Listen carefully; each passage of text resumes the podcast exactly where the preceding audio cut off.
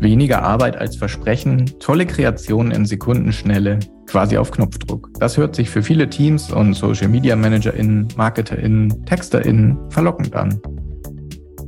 Doch an welcher Stelle müssen AnwenderInnen tatsächlich ansetzen, um nicht nur in der Theorie KI-Potenziale zu benennen, welche Kniffe und Tools müssen sie kennen und wo lauern Fallstricke? Das bespreche ich mit Alexander Siebert, Gründer und Geschäftsführer von Retresco, einem Unternehmen, das Natural Language Processing aktiv vorantreibt und das im Bereich der automatisierten Analyse und Generierung von Content ganz oben mitspielt. The Digital Bash Podcast, der Podcast zur größten Webkonferenz der Digitalbranche.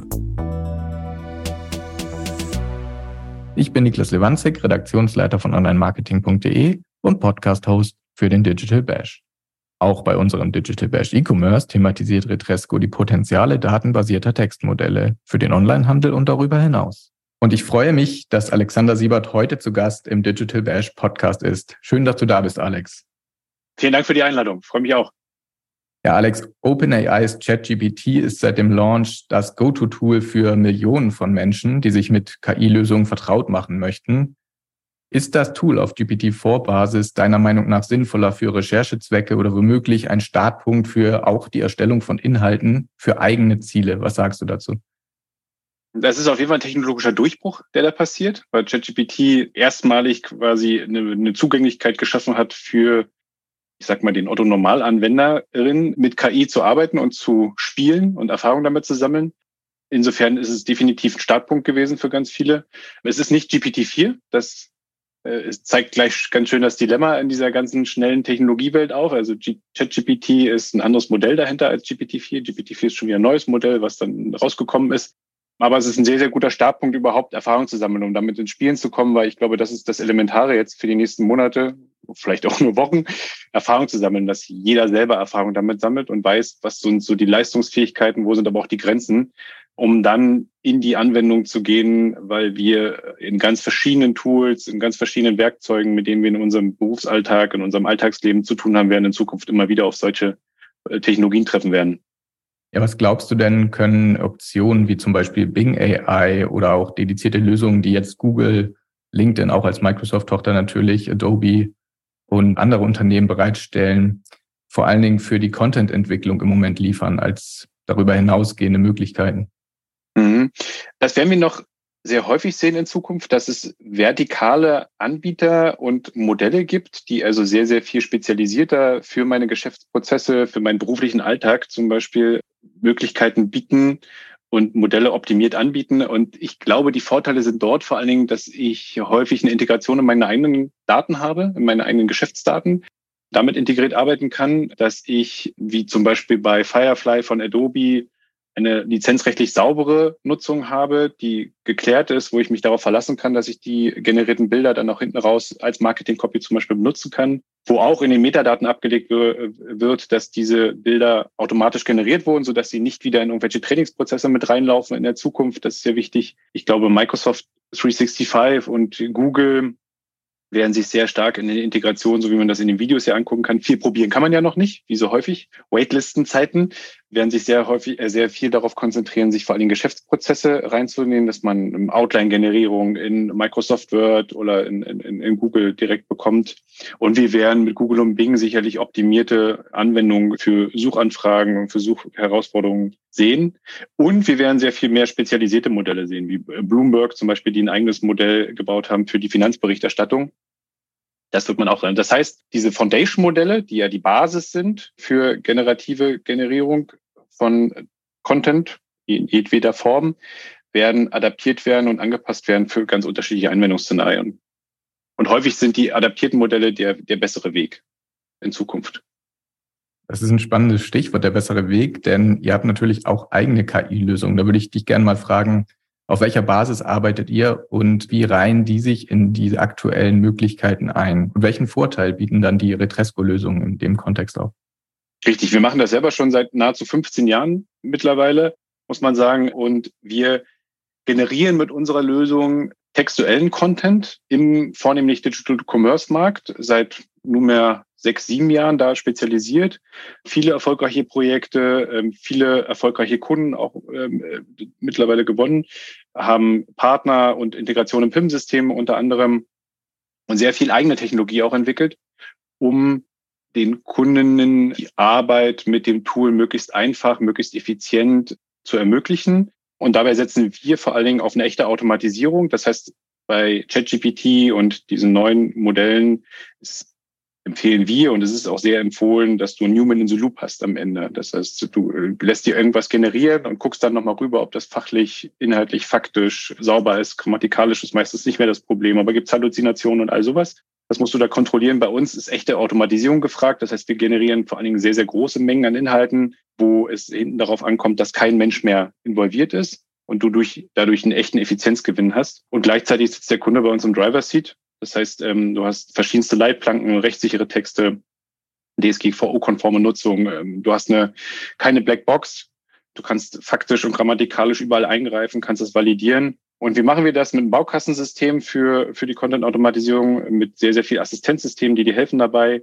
Und wir haben sogar auch Lösungen oder eine Lösung, wo GPT-4 integriert ist, um auch die, das miteinander zu verschmelzen. Und das nennen wir dann äh, hybride Textgenerierung. Aber wir sind da schon vor allen Dingen äh, durch, haben wir sehr, sehr viel Erfahrung gesammelt, wie Content-Automatisierungsprojekte in großer Stückzahl vor allen Dingen funktionieren müssen und können. Ja, aufgrund eurer Erfahrung, ihr habt ja sicherlich auch Richtlinien für ethischen KI-Einsatz. Wie stellen sich die dar und unterscheiden die sich zum Beispiel von Google, Microsoft und anderen Unternehmen? Haben wir, die unterscheiden sich nicht grundlegend. Das ist eigentlich kann man da sagen, so wo, wo jeder von uns ein schlechtes Bauchgefühl hätte. Also alles, was so Richtung Fake News geht, was so menschliche Rezensionen zu imitieren, kein Hate Speech, kein Crime, kein sexualisierten Texte und all so eine Geschichten, die sind bei uns natürlich nicht erlaubt.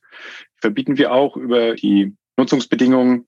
Dann kommen ja noch andere Perspektiven dazu, wie Datenschutzfragestellungen, wie äh, persönliche Unternehmensdaten, Geheimhaltung und so weiter und so fort, die dann auch eine große Rolle spielen und die in so ethischen Fragestellungen ja auch inkludiert sind. Und es kommt noch dazu, wenn wir auch selber Modelle trainieren, dass äh, der Content lizenzfrei ist, beziehungsweise lizenzgesichert ist und dass wir da nicht einfach ins Netz gehen, uns alle Inhalte nehmen, so wie manche großen amerikanischen Wettbewerber und dann einfach auf Teufel komm raus, dass ein eigenes Modell trainieren. Sowas ist, äh, machen wir auch nicht.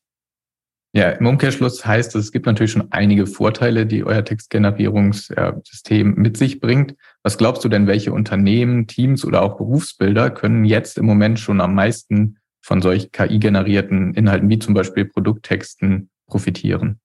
Am Ende vor allen Dingen der Kunde wenn du, wenn du auf eine breitflächige Anwendung gehst, ähm, ist das, glaube ich, wirklich so, weil das ist ja häufig auch die Frage, ist, ist so automatischer Content eigentlich gut? War ja auch vor einem Jahr lang eine lange Diskussion mit Google, bis die sich dann jetzt mal final geäußert haben und jetzt ja selber darauf setzen. Da war unsere Haltung schon immer, eine, wenn der Content, der generiert wird, einen Mehrwert darstellt für den, der ihn bekommt, sozusagen, dann ist das gut und dann ist das richtig und dann funktioniert das auch und das zeigt auch unsere Projekterfahrung aus, aus den vielen Jahren und den unterschiedlichsten Projekten.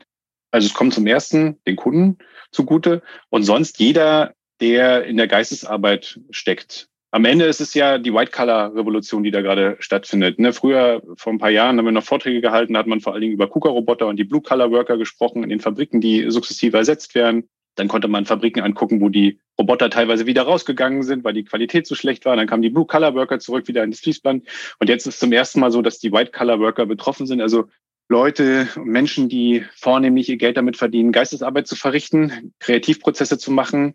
Und an diesen Stellen kann ich mir mittels Augmentation, also mittels Assistenzsystemen, ChatGPT und GPT-3, 4, meine Arbeit effizienter gestalten lassen oder sie effizienter gestalten. Und dadurch würde ich jetzt gar nicht sagen, es sind einzelne Rollen, die es betrifft, sondern es betrifft eigentlich alle durch die Bank weg in unterschiedlichen Dimensionen und Ausgestaltung. Wenn ich einen sehr standardisierten Arbeitsalltag habe und eigentlich immer wieder das Gleiche mache, zum Beispiel Workshops übersetzen muss oder transkribieren muss, dann habe ich da ein sehr, sehr hohes Automatisierungsniveau. Wenn ich hingegen wirklich im Management tätig bin und ganz viele wechselhafte Sachen habe, dann kannst du da weniger automatisieren. Aber am, am Ende eigentlich jeden, der quasi nicht in der Fabrik steht, den betrifft es irgendwie. Ja, das sieht man natürlich auch an der Berichterstattung und an der Entwicklung der vielen neuen Tools. Äh, jetzt ist es natürlich trotzdem so, dass es viel in der Theorie äh, besprochen wird, welche Möglichkeiten und Potenziale es gibt. Also könntest du zum Beispiel mal einen ganz konkreten Case skizzieren, in dem zum Beispiel ein Unternehmen KI-generierte Texte etwa für Produktseiten und Social-Media-Auftritte heranziehen möchte? Also was müsste ein Unternehmen da aus deiner Sicht, zum Beispiel bei euch, als Vorgabeleistung mitbringen, um auch erfolgreich damit zu sein? Ja, als Vorgabeleistung häufig eigene Daten in halbwegs vernünftiger Qualität. Das ist aber heutzutage in ganz vielen Unternehmen der Fall. Also diese, diese Datenhausaufgaben, die haben eigentlich die, ein Großteil der Unternehmen sind da zumindest unterwegs, sagen wir es mal, sagen wir es mal so, und haben das gemacht. Und dann natürlich eine Zielrichtung, wo es hingehen soll. Es ist ähm, ein, ein Prozess, der schon lebt und schon da ist und möchte ich den automatisieren bzw. ersetzen oder ist es ähm, etwas, was ich Neues schaffen möchte?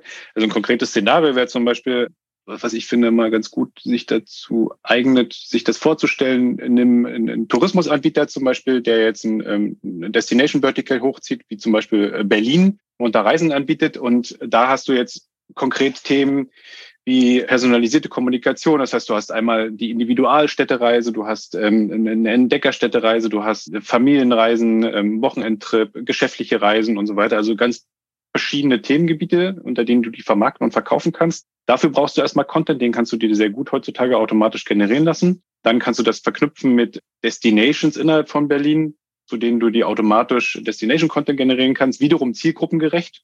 Auch in der passenden Sprache, die du brauchst. Ist das eher wiederum geschäftlich, da geht das eher auf Familien, dann kannst du einen anderen Schwerpunkt da legen. Und dann musst du dich am Ende entscheiden, hast du nur ein Vertical, dann kannst du das mittels Augmentation und ein Human in the Loop, der danach nochmal rübergeht über die generierenden Inhalte, händisch produzieren mit Hilfe von ChatGPT oder GPT-4. Oder du setzt halt auf Lösungen wie, wie, wie unsere von Retresco, wo es darum geht, Large-Scale-Content-Automatisierung zu machen, weil du 1000 Destinations-Spots zum Beispiel hast oder Point of Interest zu denen du Content automatisch erstellen musst, den du immer wieder saisonal neu anreichern musst oder neu schreiben musst. Und dann brauchst du Lösungen wie unsere Plattform, weil du hinten raus bei uns 100 Prozent Automatisierung hast und nicht mehr den Menschen brauchst. Den brauchst du nur am Anfang. Spannendes Stichwort, dann würde ich gerne mal einhaken. Du hast eh schon äh, einmal den Human in the Loop genannt, bei euch jetzt eigentlich nur noch einen Menschen am Anfang. Glaubst du denn, dass, wie im Moment ja der Tenor ist, KI-Tools als Werkzeug für viele Leute in der Branche dienen werden? Oder wirklich sogar allen dienen können? Oder denkst du, dass da wirklich doch einige Jobs aus dem Bereich wegfallen? Wie ist da deine Einschätzung zu? Weil das ist natürlich für viele aus der Branche auch ein spannender Faktor. Im ersten Schritt, glaube ich, werden Leute durch Leute ersetzt, die besser mit KI-Tools umgehen können. Im zweiten Schritt werden wir ähm, vor allen Dingen den Wandel von Berufen erleben ne, dass, dass äh, Berufsbilder und Aufgaben sich ändern werden, aber so das grobe Ganze noch gleich bleibt. Und im dritten Schritt werden wir auch sehen, dass Berufe verschwinden, die sukzessive durch neue ersetzt werden. Ich bin da weniger skeptisch, ähm, qua Amt auch ein bisschen. Ähm, wir sehen im ersten, also wir sehen in unseren Projekten häufig, dass wenn es darum geht, also kannst du mal zwei Perspektiven einnehmen. Die erste Perspektive ist, es geht um Bestandsprozesse. Es ist so gut wie nie der Fall, dass Leute entlassen werden, bloß weil man Automatisierung einsetzt. Meistens haben die dann andere Sachen zu tun und machen andere Sachen. Wenn du nach vorne gehst und neue Geschäfte äh, machen möchtest, neues Business erschließen musst, dann sind das meistens Geschäfte, die du mit Menschen so nicht machen konntest, weil du dann äh, keinen Ertrag erwirtschaften kannst, weil der nicht ausreichend groß wäre zum Beispiel. Und so muss man sich das, glaube ich, angucken am Ende. Und auf lange Perspektive glaube ich wirklich, dass viele neue Berufe geschaffen werden.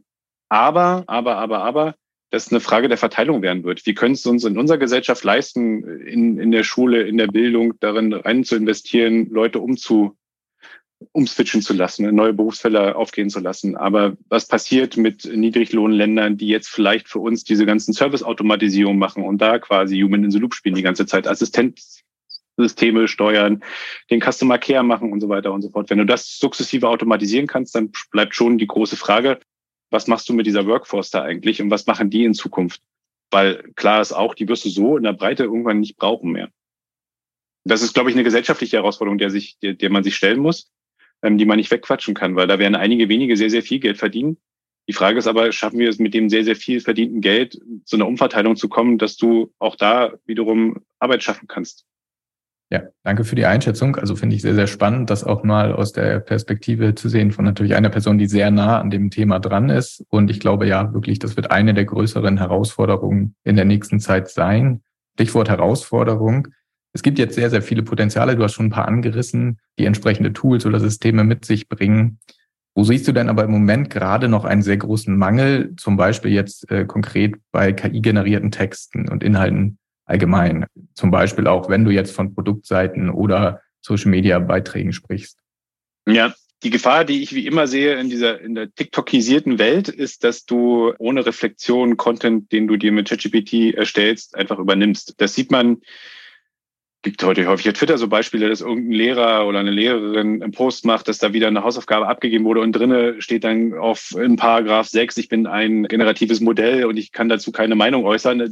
Sowas sieht man sehr häufig. Ich glaube, die OMR war das ja auch, die hatten ja auch so ein schönes Beispiel mit Produkttexten, die da automatisch von ChatGPT übernommen wurden und unten drunter stand noch ähm, Regenerate the Answer oder sowas, was sie dann mal über so eine große Google-Suche rausgefunden haben, wie viele Unternehmen das eigentlich schon gemacht haben. Und das ist, glaube ich, die, das größte Missverständnis, dass du nicht immer das Ergebnis eins zu eins verwerten kannst. Und da gehört ja ganz viel Selbstdisziplin dazu, dass man wirklich zu einer Kontrolle kommt und ähm, Fakten nochmal rübergeht, versucht Halluzinationen zu entfernen, beziehungsweise sie überhaupt zu erkennen. Und das ist, glaube ich, die größte Herausforderung. Also es ist nicht unbedingt, dass, dass ich den Mangel in der KI verordnen, verorten würde. Die ist halt so, wie sie ist in ihrer Leistungsfähigkeit, sondern eher, wir müssen Erfahrungen sammeln, wie wir diese Ergebnisse nutzen. Und ich glaube, da kommt so der menschliche Goldfisch-Moment dann wieder zum Tragen. Haben wir wirklich die Geduld, dann über so 300 Zeichen nochmal rüber zu gehen und nochmal und nochmal. Das ist ja auch keine schöne Arbeit am Ende aber die braucht's halt dann. Und das ist das große Risiko. Und das ist ganz viel, dann glaube ich, UX und UI, User Interface, wie wir dann mit diesen Ergebnissen arbeiten in Zukunft. Und da wird sich, denke ich, auch nochmal viel ändern und anpassen in der nächsten Zeit, dass wir dahin auch konditioniert werden, mit den Ergebnissen noch irgendwas zu arbeiten, zumindest gedanklich einmal nochmal rüberzugehen und die zu, zu, zu korrigieren. Ja, ich glaube, es könnte natürlich auch eine Problematik geben mit der Differenzierung. Siehst du denn eine Notwendigkeit dafür, bei bestimmten prozentualen Anteilen von KI-generierten Inhalten diese auch zu markieren? Oder wie stehst du dazu? Ja, definitiv Transparenz, Transparenz, Transparenz. Das erzählen wir schon seit zehn Jahren. Am Anfang, als wir Sportberichterstattung, wir haben mit Sportberichterstattung angefangen, um zu zeigen, wie komplex das eigentlich ist, aber wie gut das auch funktionieren kann. Und da waren noch äh, die ersten Tage, weiß ich noch, 2015, 2016, als wir damit angefangen, große Abwehrhaltung der Chefredaktion und so, um Gottes Willen, bloß kann man erzählen, dass wir automatischen Content benutzen. Das hat sich dann ein bisschen geändert über die, über die ersten zwei, drei Jahre, so dass es dann, wenn wir im Medienumfeld unterwegs sind und dort Content automatisch generieren, das machen wir verschiedene Medienhäuser, steht zu 100 Prozent immer drunter, dass der Content durch eine Maschine produziert wurde auf Basis welcher Daten und so weiter und so fort. Und wir empfehlen es jedem unserer Kunden, es zu tun. In Digital Commerce ist es nicht so. Da wird es so gut wie nie geschrieben. Der AI Act, der ist ja gerade so auf den letzten Metern, der EU AI Act, ähm, also das die regulatorische, der regulatorische Rahmen für die Nutzung von KI ab ca. 2025 soll das ähm, zum Leben erweckt werden. Der sieht vor, dass du, solange, sobald du ein generatives Modell benutzt, dass der Content dann auch transparent ausgezeichnet sein muss in Zukunft. Das heißt, die Frage stellt sich eigentlich nicht mehr ob, sondern nur noch, wann man es macht. Ja, du hast jetzt gerade auch von einigen Ersparnissen gesprochen, die zum Beispiel Unternehmen haben, wenn sie eben sehr, sehr große Mengen von Texten generieren lassen und die dann angeben. Kannst du da zum Beispiel mal ein konkretes Beispiel nennen, wenn ich jetzt 1000 Produkttexte automatisieren möchte? Wie sieht da zum Beispiel eine Zeit- und Kostenersparnis aus? Also ganz grob, kannst du dazu was sagen? Ja, also 1000 Produkttexte hängt am Ende ein bisschen davon ab. Wir haben zum Beispiel einen großen Kunden, Mediamarkt Saturn, die machen 500.000 Produkttexte automatisch in 427 Produktkategorien. Das ist halt eine, eine Dimension und das machen die mit einer, also mit sehr wenigen Leuten, mit eins bis zwei Leuten, die sich darum kümmern. Und da sieht man, glaube ich, sehr schnell, wenn du früher Produktbeschreibungen geschrieben hast oder schreiben lassen hast, meistens waren das ja Agenturen, äh, war ja häufig outgesourced, hast du so, so zwischen sechs bis zwanzig Euro bezahlt für gute Produktbeschreibungen. Und wenn man das jetzt mal hochrechnet, ähm, auch für tausend Produkttexte schon alleine, über wie viel Geld man dann spricht und wie lange das auch dauert. Häufig ist das so, dass du ja auch im Listingprozess sehr schnell sein willst, einfach im Wettbewerb heutzutage. Und wenn du dann noch mal zwei, drei Wochen auf die Agentur warten musst, äh, erst müssen die Daten gut sein, dann schickst du den ganzen Kram zur Agentur, dann kriegst du nach zwei Wochen den Text zurück, wenn die schnell sind und die Prozesse gut funktionieren. Und dann kannst du listen. Da verlierst, verlierst du ja auch schon wieder Zeit und Geld, plus dass es teuer ist. Und wenn du das erstmal aufgesetzt hast, dann kriegst du das über die, über unsere Lösung instant. Also sobald du quasi die Daten hochlädst, kriegst du das zurück und initial brauchst du so zwei, drei Tage fürs, fürs Aufsetzen. Und da sparst ja. du sehr schnell sehr viel Geld. Für zehn Texte rechnet sich's nicht, aber für tausend Texte auf jeden Fall auch schon. Ja, das ist sicherlich ganz spannend mal zu hören, so als ein, ein positives Szenario. Kannst du zum Beispiel auch mal ein negatives nennen? Also woran hapert es zum Beispiel, wenn du auf die KundInnen schaust, öfter mal? Vielleicht gibt es da Stolpersteine, zum Beispiel bei der Zielsetzung der Unternehmen oder dann bei einer Integration von Prüfverfahren auf deren Seite. Wie ist das? Gibt es da größere Probleme?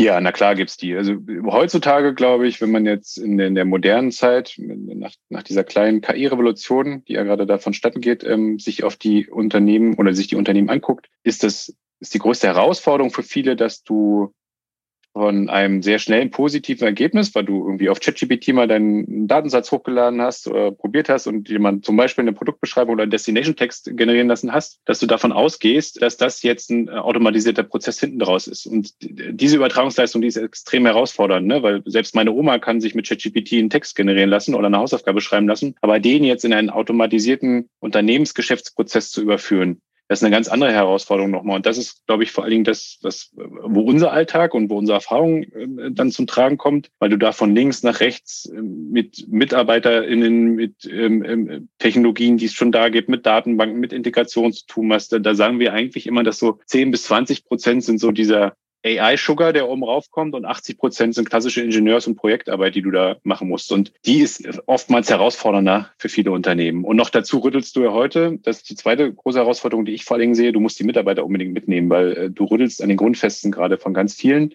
Es ist ja nicht nur so, dass diese Revolution Unternehmen äh, betrifft, die jetzt plötzlich in einer anderen Wettbewerbssituation stecken, sondern dass jeder Einzelne ja, das hatten wir ja vorhin ganz am Anfang auch, diese, diese Kreativprozesse, die jetzt automatisierbar werden, plötzlich jeder Einzelne, der in der Kreativwirtschaft oder in kreativen, mit kreativen Prozessen arbeitet, plötzlich betroffen bist in seinem Selbstbild, dass die ja selber teilweise mit Angst und ne, die, die, die, die deutsche Angst vom Verlassen der Komfortzone kommt ja da zum Tragen ganz plötzlich. Die musst du ja auch noch mit abholen und dann mitnehmen in so einem Prozess. Und da hast du sehr viel Abwehrhaltung auch. Und da, da hat man schon gut zu tun. Und dann ist KI das kleinste, die kleinste Herausforderung häufig.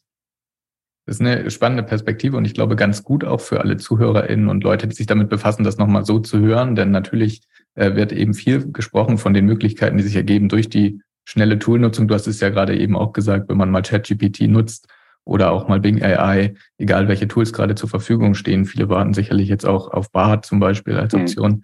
Aber was dann noch dahinter steckt, und ich glaube, dann gibt es ja auch noch einen Aspekt, den du auch angerissen hast, die datenschutzrechtlichen Bedenken, zum Beispiel bei US-Tools, natürlich ist das bei euch dann sinnvoll, wenn ihr schon die DSGVO-Konformität habt. Also glaubst du, dass es für viele Unternehmen in Europa auch wichtig ist, dann nach Europa zu schauen, wenn man dann nach Lösungen sucht?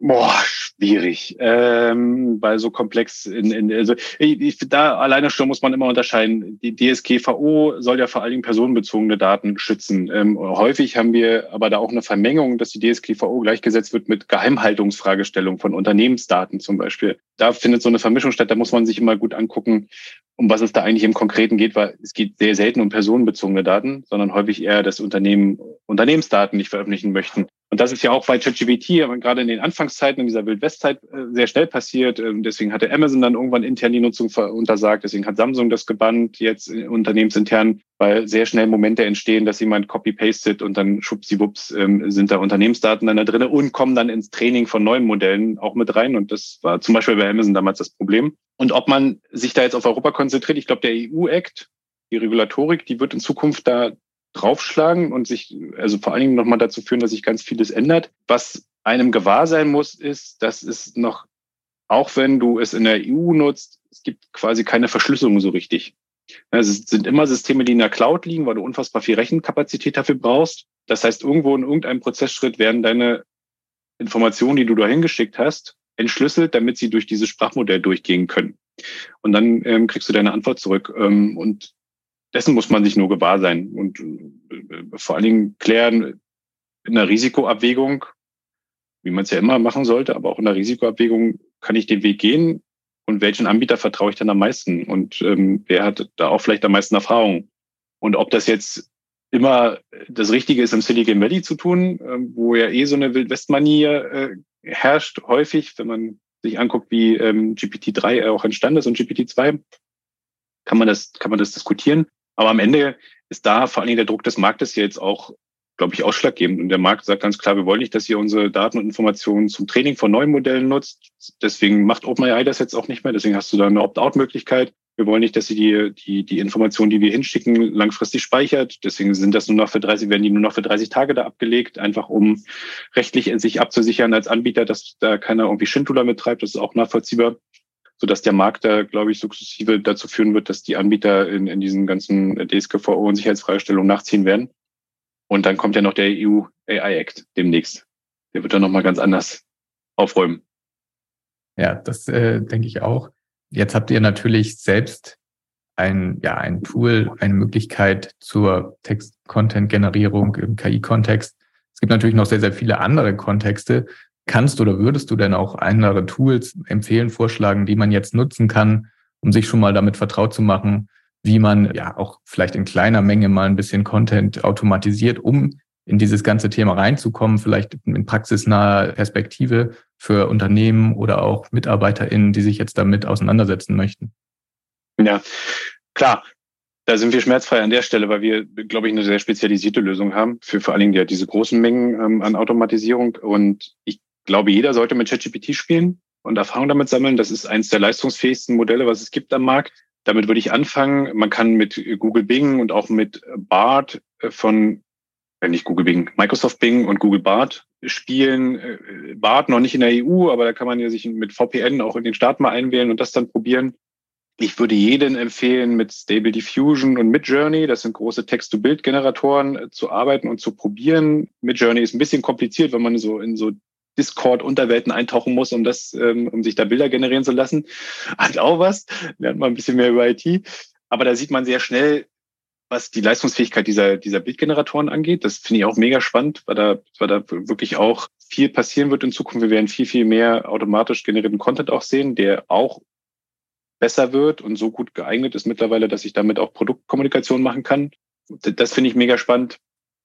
Wir nutzen selber Whisper, das ist auch ein Modell für Transkriptionsfähigkeiten. Wenn du Workshops hast, wenn du Audios hast, wie Podcast, äh, Videocontent, kannst du dir mit Whisper den sehr gut transkribieren und weiter nutzen. Das haben wir in verschiedenen Lösungen schon eingebaut. Also da gibt es eine Menge. Man muss immer gut gucken, ist das jetzt je nach, je nach Problemfeld, was ich habe, gehe ich auf eins der großen Modelle und nutze, hol da mir die Informationen direkt und arbeite damit oder gibt es vielleicht schon einen vertikalen Anbieter, der eins der großen Modelle nutzt, aber den noch eine bessere Integration in meine Geschäftsprozesse ermöglicht hat, weil er mein Geschäftsleben besser versteht und dann was Vertikales anbietet. Ja, danke, das ist eine ganz gute Einschätzung, weil ich glaube, dass es für viele auch nochmal ein Schritt ist, sich die einzelnen Tools dann zusammenzusuchen, sich im Zweifel nochmal zu registrieren. Und deswegen ist es, glaube ich, auch eine Chance natürlich für die großen Tech-Konzerne, wenn sie die Tools alle integrieren in den Ablauf, dass sie da sehr, sehr viele UserInnen am Ende mit haben werden. Aber ja, klar, du hast es schon gesagt, man hat dann viele ja, Einsatzszenarien jetzt schon, ähm, ob man Interviews bearbeitet, Podcasts macht, Texte generiert, Social Media Managerin ist. Da kann man natürlich bei der Bild, du hast auch Transkriptionsfähigkeiten, habe ich auch letztens genutzt. Das sind alles Möglichkeiten, die man jetzt schon gut einsetzen kann, auch im kleinen Stil. Und ich glaube, das ist ganz gut, dass man das in der Praxis dann vielleicht bei so kleinen Dingen schon sieht und dann natürlich auch auf der großen Ebene, wie zum Beispiel bei euch, das machen kann. Gibt es denn aus deiner Sicht, äh, Stand heute vielleicht, einen Kontext, in dem du KI-Tools jetzt auch im Business-Kontext auf jeden Fall nicht einsetzen würdest? Ja, also ich würde größere Mengen an Content nicht unredigiert mit ChatGPT schreiben lassen. Das würde ich auf keinen Fall tun, egal für welchen Kontext. Also immer diesen Human in the Loop am Ende lassen. Das sollte man sich jeder wirklich merken. Dann, ähm, weil ich das neulich gelesen habe, Management von Companies. Ähm, Finanzanlagen sieht man auch häufig so, so Best-Case-Beispiele. Ähm, ich würde auch die Finger lassen von AutoGPT. Das sind alles experimentelle Sachen eher. Also so Agentensysteme, die äh, verschiedene Modelle äh, miteinander verknüpfen können und Aufgaben äh, zielorientiert abarbeiten. Da gibt's immer sehr positive Beispiele, aber zu 90 Prozent gibt's auch sehr viel negative Beispiele. Die sieht bloß keiner, weil damit kann man keinen Ruhm und Fame erlangen auf LinkedIn.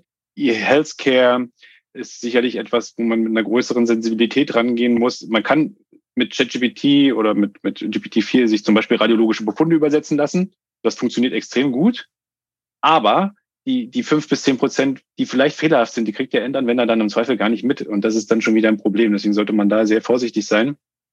Es ist so ein erster Ansatzpunkt, den man vielleicht nehmen kann. Dann Fake News ist ein großes Problem in Zukunft, jetzt ja auch schon, aber wird noch schlimmer werden. Identitätsdiebstahl, auch alleine durch die hervorragende Möglichkeiten heutzutage auf Basis von wenig Audio-Content eine Stimme zu imitieren, eine große Herausforderung werden. Und am Ende auch da würde ich eher dem EU AI Act folgen, auch wenn ich ihm bei weitem nicht in allem folge, aber diese Risikoklassenidentifikation oder Bestimmung einer Risikoklasse eines KI-Szenarios, die ist da ganz gut geeignet für, um selber einzuschätzen, wohin geht das. Und das muss man sich nun mal, ich glaube, Annex eins oder zwei oder drei, es gibt ein paar Annexe, da sind diese Risikoklassen definiert und da kann man mal durchgehen und durchlesen und dann sieht man sehr schnell, dass das ganz gut definiert ist.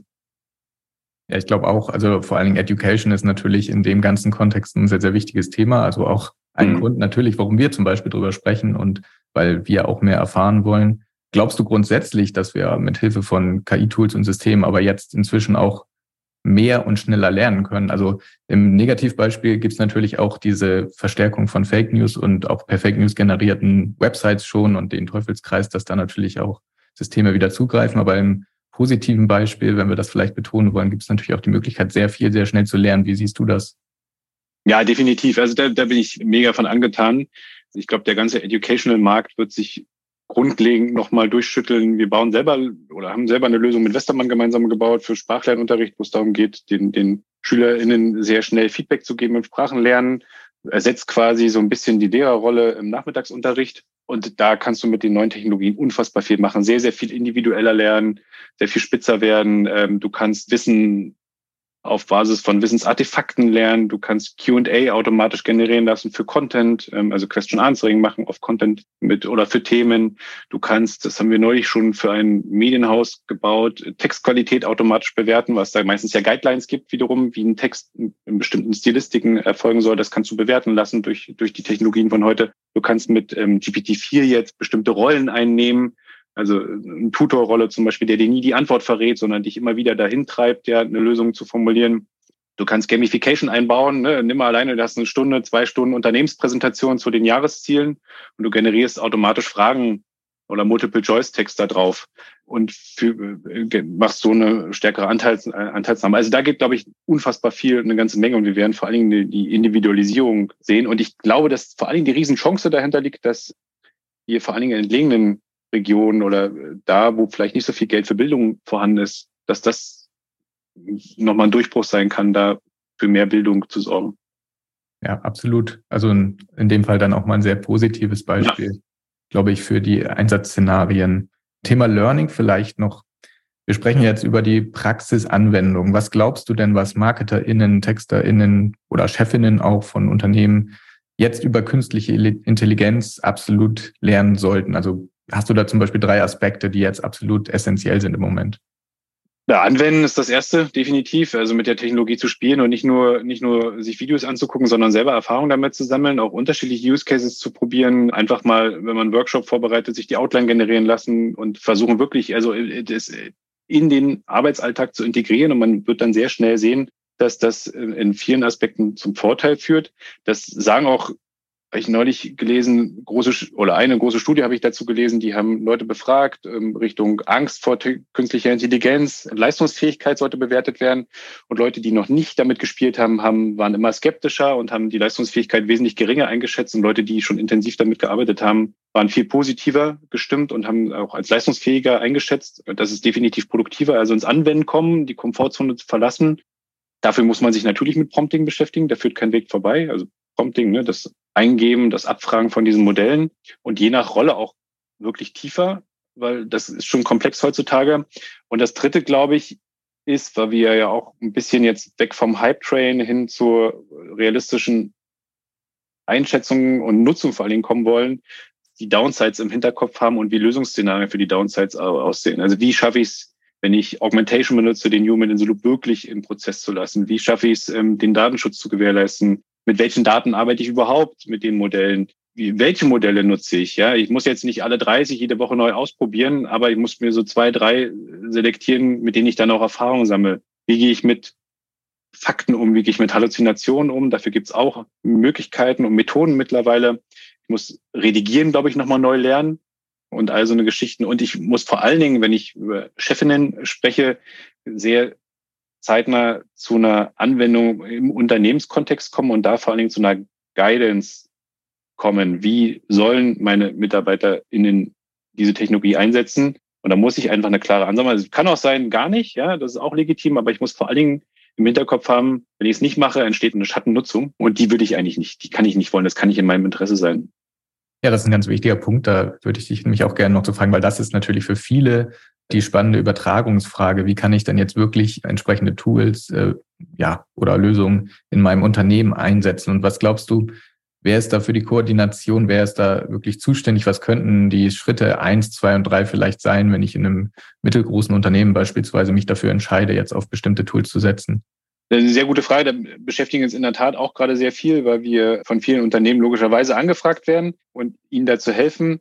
Ich glaube, wer dafür verantwortlich sind, definitiv die Business Owner, also Geschäftsführer, Managing Directors oder Business Owner von ähm, Einheiten. Die zeichnen sich dafür aus und sind dafür verantwortlich womit man sehr aufpassen muss, weil das natürlich alles ein bisschen aufregend ist und vor allen Dingen, äh, weil dann die Dev-Einheiten, also die Entwicklungseinheiten ja sehr schnell auch um die Ecke kommen und sagen, hier, das ist total spannend, lass uns mal sowas machen, sowas mal, dass man die Technologie nicht seiner Selbstwillen einsetzt. Deshalb machen wir, wenn wir Workshops machen mit Kunden, üblicherweise so, dass wir erstmal so ein Grounding machen, Knowledge Grounding, überhaupt erstmal alle abholen. Das ist so die erste, der erste Schritt, den jedes Unternehmen gerade machen muss, überhaupt erstmal alle auf einen Stand bringen, damit die auch gleich miteinander sprechen können. Ähm, damit fangen wir an. Damit sollte auch jedes Haus anfangen. Und der zweite Schritt, den wir dann machen, ist, sich ähm, die Unternehmensziele anzugucken. Wo will man eigentlich hin? Wo muss man hin? Wo ist der Wettbewerb? Muss ich darauf aufpassen? Und so weiter und so fort. Die mir nochmal vor Augen führen. Häufig haben ja Unternehmen Strategieprozesse, wo sowas zumindest fürs Jahr benannt ist, vielleicht auch für länger.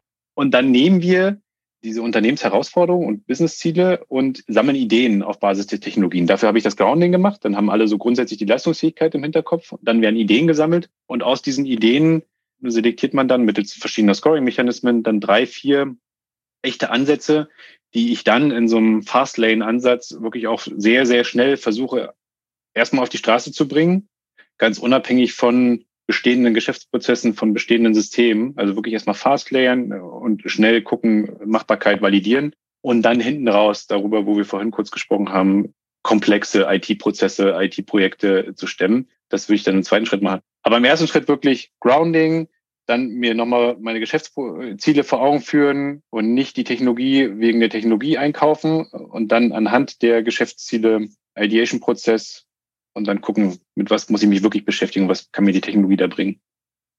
Ja, vielen Dank für die Skizze. Ich glaube, das ist für ganz, ganz viele ein, ein wichtiger Faktor, dass man das einmal so vor Augen hat, wie man dann wirklich reinstarten kann. Und ich denke, Knowledge Grounding, das ist ein absolut wichtiges Stichwort in dem Fall. Und da können sich sicherlich viele ja auf jeden Fall nochmal ein Beispiel dran nehmen und da einfach ansetzen. Und du hast ja jetzt auch schon einige Optionen genannt, wie man natürlich direkt darauf eingehen kann, sich mit solchen Tools auseinanderzusetzen. Äh, da jetzt vielleicht nochmal eine etwas persönlichere Frage. Welche Möglichkeiten würdest du dir denn von KI-Tools für deinen Arbeitsalltag im Moment noch wünschen? Die, die Modelle, diese Foundation-Modelle oder die generativen Modelle, die haben halt gelernt anhand von ganz viel Sprache zum Beispiel, die sie gesehen haben im Trainingsprozess, haben die Regeln gelernt, um Sprache zu reproduzieren. Das hat aber alles mit Logik und logischem Sachverstand und logischer Resolution überhaupt nichts zu tun. Und daran scheitern diese Modelle ja ganz häufig. Ne? Es gibt immer dieses schöne Beispiel, sechs Musiker spielen ein Musikstück, das dauert zwölf Minuten. Wie lange brauchen zwölf Musiker für das gleiche Musikstück? Und da tun sich die heutigen Modelle noch sehr schwer. Und das sind immer diese leichten Logikrätseln, die uns als Mensch total einfach fallen, aber den, den ähm, Maschinen oder den Modellen noch, noch sehr schwer tun, weil da einfach keine Logik drinne steckt. Und da, da muss, glaube ich, noch eine Menge mit passieren. Und sonst, ich, finde das, das Themenfeld mega spannend. Ich bin ja von Haus aus Computerlinguist. Wir haben das also gelernt, wie man Sprache und Kommunikation in den Computer beibringt. Und da hast du ein, ein Forschungsgebiet, da geht es immer darum, wie es eigentlich möglich ist, dass Kinder binnen der ersten sechs Lebensjahre so schnell ihre Muttersprache erlernen können, obwohl sie eigentlich sehr wenig Input bekommen. Und wenn du das jetzt mal vergleichst mit den großen Sprachmodellen, wie viele Milliarden Inhalte die da zu sehen bekommen, um so Leistungsfähigkeit, äh, so leistungsfähig zu sein und wie viel, wie wenig Inhalte wir beim Sprachenlernen bis zum Lebensalter von sechs bekommen, dann finde ich das mega, mega spannend. Und da ist irgendwas in unserem Kopf, in unserem Geist noch drinne, was uns ermöglicht, so eine Muttersprache sehr schnell zu lernen. Das dann übrigens auch mit sechs, sieben Jahren verschwindet wieder. Ja, wenn ich, wenn ich heute Spanisch lernen möchte, dann wenn ich das nie so gut lernen und ich könnte es auch phonetisch nie so gut ausdrücken. Das heißt, da geht auch irgendwann was aus. Da, da sind noch so, so ganz spannende Perspektiven drin, glaube ich, in diesem ganzen Forschungsfeld, die, die es noch zu schließen gibt. Aber Logik wäre für mich das nächste spannende Ding. Ja, absolut ganz spannender Faktor, glaube ich. Und auch ein ganz schönes Beispiel natürlich dafür, dass es diese Differenzierung auf jeden Fall gibt und geben muss, dass wir als Menschen da noch ganz, ganz viel äh, reinzugeben haben. Aber wer weiß, vielleicht können uns die rasanten Entwicklungen im KI-Bereich von den ganz großen Tech-Unternehmen und auch natürlich kleineren in Zukunft schon den einen oder anderen Wunsch noch abnehmen, den wir vielleicht jetzt noch haben an KI-Tools. Ich danke dir schon mal, Alex, für die ganzen äh, praxisnahen Tipps und Insights, die du jetzt mit uns und unseren ZuhörerInnen schon hast, geteilt hast. Damit können sicherlich die ersten schon direkt in die Praxis gehen und den einen oder anderen Ansatz ausprobieren. Danke dir, dass du dir die Zeit genommen hast. Es war wirklich sehr aufschlussreich. Vielen Dank für die Einladung. Hat mich gefreut. Noch mehr Insights zu aktuellen AI-Themen, Tools und Updates erhältst du in unseren diversen Beiträgen auf onlinemarketing.de und im Digital Bash. Zum Beispiel zum Thema E-Commerce am 23. Mai. Wenn du keine Zeit hast einzuschalten oder den Podcast zu einem späteren Zeitpunkt hörst, kannst du dir auch die Aufzeichnung ganz einfach anschauen. Auch Etresco ist mit dabei. Danke fürs Zuhören und bis zum nächsten Mal. Tschüss, dein Niklas von onlinemarketing.de. The Digital Bash Podcast wird präsentiert von onlinemarketing.de, dein wichtigster Touchpoint zur Digitalbranche.